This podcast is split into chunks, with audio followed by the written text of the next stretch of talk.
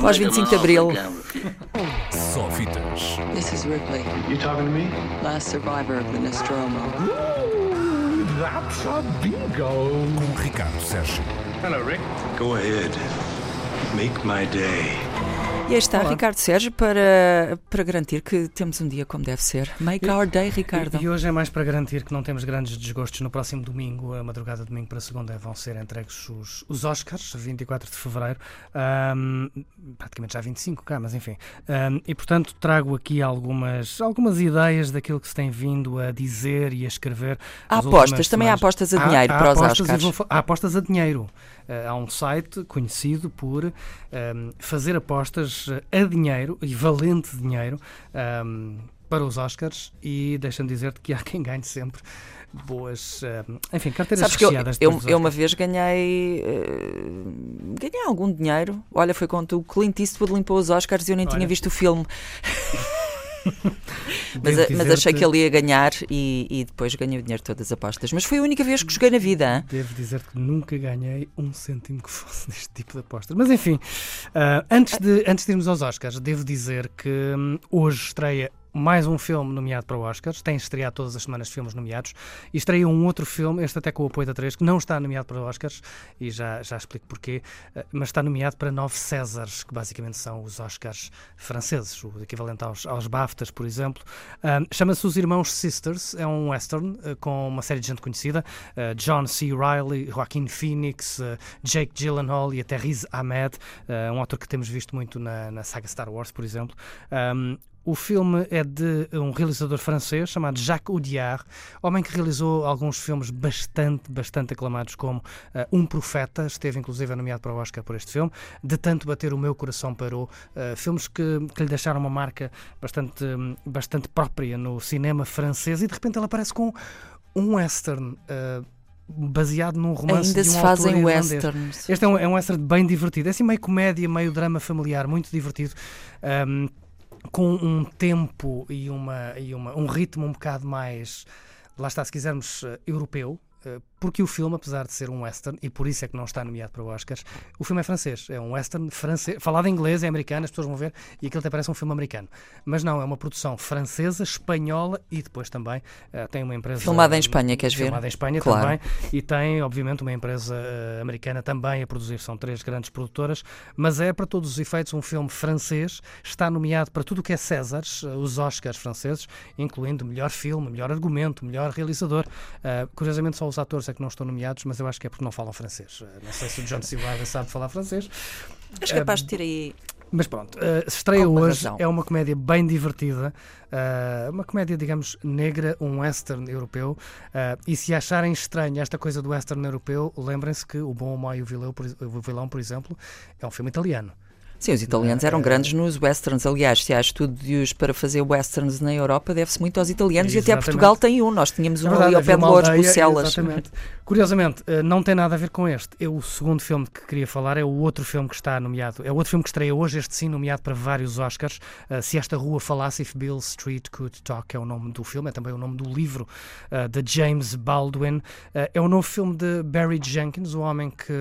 de Moonlight, realizador e argumentista de Moonlight, que, hum, que ganhou Oscars em 2017 e que está agora também uh, nomeado em 2019. É uma história de racismo, de injustiça numa América ainda muito dividida nos anos 70, ainda muito dividida, uh, com obviamente ressonâncias uh, para aquilo que se passa hoje em dia na América e não só. O filme está nomeado para três Oscars, um, incluindo melhor argumento, lá está, para Barry Jenkins e também para banda sonora e para atriz secundária, para hum, nomeação que vai para Regina King.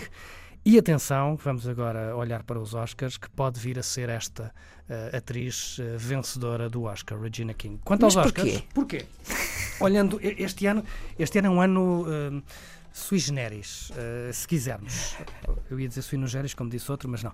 É um ano muito em aberto, por várias razões. Olhando para os últimos meses, para os últimos prémios, para as, Directors Guild, a Producers Guild, Actors Guild, os BAFTAs e todas as outras coisas um, que têm vindo a ser entregues nas últimas semanas, não há, pela primeira vez em muitos anos, uh, a, a, três dias dos Oscars, não há um favorito claro. Também não há um apresentador. É verdade. e depois há um outro pormenor, é a nova composição da Academia. Entraram uh, centenas de novos elementos para a Academia uh, no último ano e isto não facilita qualquer tipo de, de previsão porque são pessoas que nunca votaram, não sabemos o que é que elas eh, poderão no que é que elas poderão votar e, portanto, pela primeira vez em décadas, eh, estamos a poucos dias dos Oscars e está tudo, tudo em aberto, a corrida está muito em aberto. há quem lhe chame The Most Split Oscar Season in Decades. Quer dizer que pode ir para qualquer lado. Obviamente que, olhando para isto, há sempre alguns filmes que nós temos confiança que vão ganhar qualquer coisa. Segundo aquilo que dizem as pessoas que escrevem, que sabem de cinema e que veem todos os filmes e 5 mil filmes por e ano. Conhecem que, pessoas. E conhecem as pessoas e que vão aos estudos e que sabem isso tudo. Há algumas pistas para aquilo que poderá acontecer no domingo. Então vamos olhar para elas. Um, a grande maioria das apostas dos especialistas, não vamos falar de apostas, já falo disso, uh, diz que o realizador premiado será Alfonso Cuarón, mas aqui, e aqui sim, há uma pequena divisão. Há quase tanta gente a dizer que poderá ser Spike Lee mas uh, para já as apostas vão para Alfonso Cuarón, realizador de Roma. Para o melhor ator, tudo indica que seja Rami Malek a ganhar. Melhor atriz, Glenn Close é à partida uh, a favorita pelo filme The Wife, a mulher, um filme que estreou discretamente em Portugal. Para a atriz secundária, como disse Regina King, por este filme, se esta rua falasse, portanto, eh, se quiserem tirar temas, têm dois, três dias para, para o confirmar. Uh, o ator secundário deverá ser Marshala Ali, por uh, Green Book, um, e aqui sim, quanto, ao argumento, quanto aos argumentos, tudo indica que a coisa esteja mais ou menos entregue, e, e deixa-me puxar a brasa à sardinha da Antena 3. Um, a Antena 3 poderá vir a ganhar os dois Oscars de melhor argumento. O argumento adaptado será provavelmente entregue a Spike Lee por Black Klansman, filme que estreou em setembro, com o apoio da 3. Argumento original deverá ser, deverá, poderá, não há certezas nenhumas, poderá ir para a favorita de, de Yorgos Lantimos, que estreou o mês passado também. Adorei a favorita em tudo, especialmente nos diálogos. Portanto, o meu favorito é a favorita. Hum, ah, o que é que isso interessa? Nada. Quanto ao filme estrangeiro, um, Roma é o mais que certo vencedor. A grande, a grande surpresa poderá acontecer no uh, prémio principal da noite qual é o melhor filme, qual será o melhor filme de, para os Oscars 2019. Uh, ah, muita gente diz que será a favorita, o teu favorito e o favorito de muitos. Muita gente aponta para Roma, mas segundo tudo aquilo que se tem vindo a. as contas que têm vindo a ser feitas, os prémios têm vindo a ser entregues, o trabalho de bastidores que os estúdios têm estado a fazer, aquela publicidade for your consideration, poderemos vir aqui a ter uma surpresa uh, e poderá o prémio ser entregue a Green Book. Uh, e se assim for, Uh, bom, se assim for, toda a gente que apostou na favorita e no Roma pode vir a perder, a perder muito dinheiro. Nas apostas, nas apostas aí sim, a coisa está muito, está muito definida. Não foge muito a isto, apenas no filme um, a maioria dos apostadores estão a apostar no Roma, para vencedor de melhor filme. De resto, toda a gente aposta em Alfonso Cuarón para realizador. Há muita gente a apostar em Spike Lee por uma questão de Spike Lee nunca ter sido uh, sim sim há muitas um prémio e, portanto, o, e o Spike Lee está muito bem posicionado em, em, termos de contexto para ganhar um Oscar é? provavelmente é? vai ganhar o Oscar de melhor argumento uh, de melhor argumento adaptado por Black Klansman e para a Academia isso será já o pronto enfim o, a aclamação final ao, ao Spike Lee coisa que nunca que nunca lhe deram. Mas de resto as coisas estão mais ou menos assim.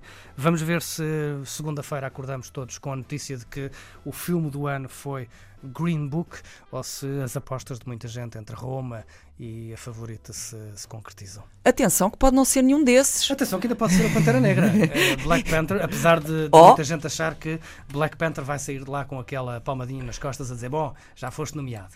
É?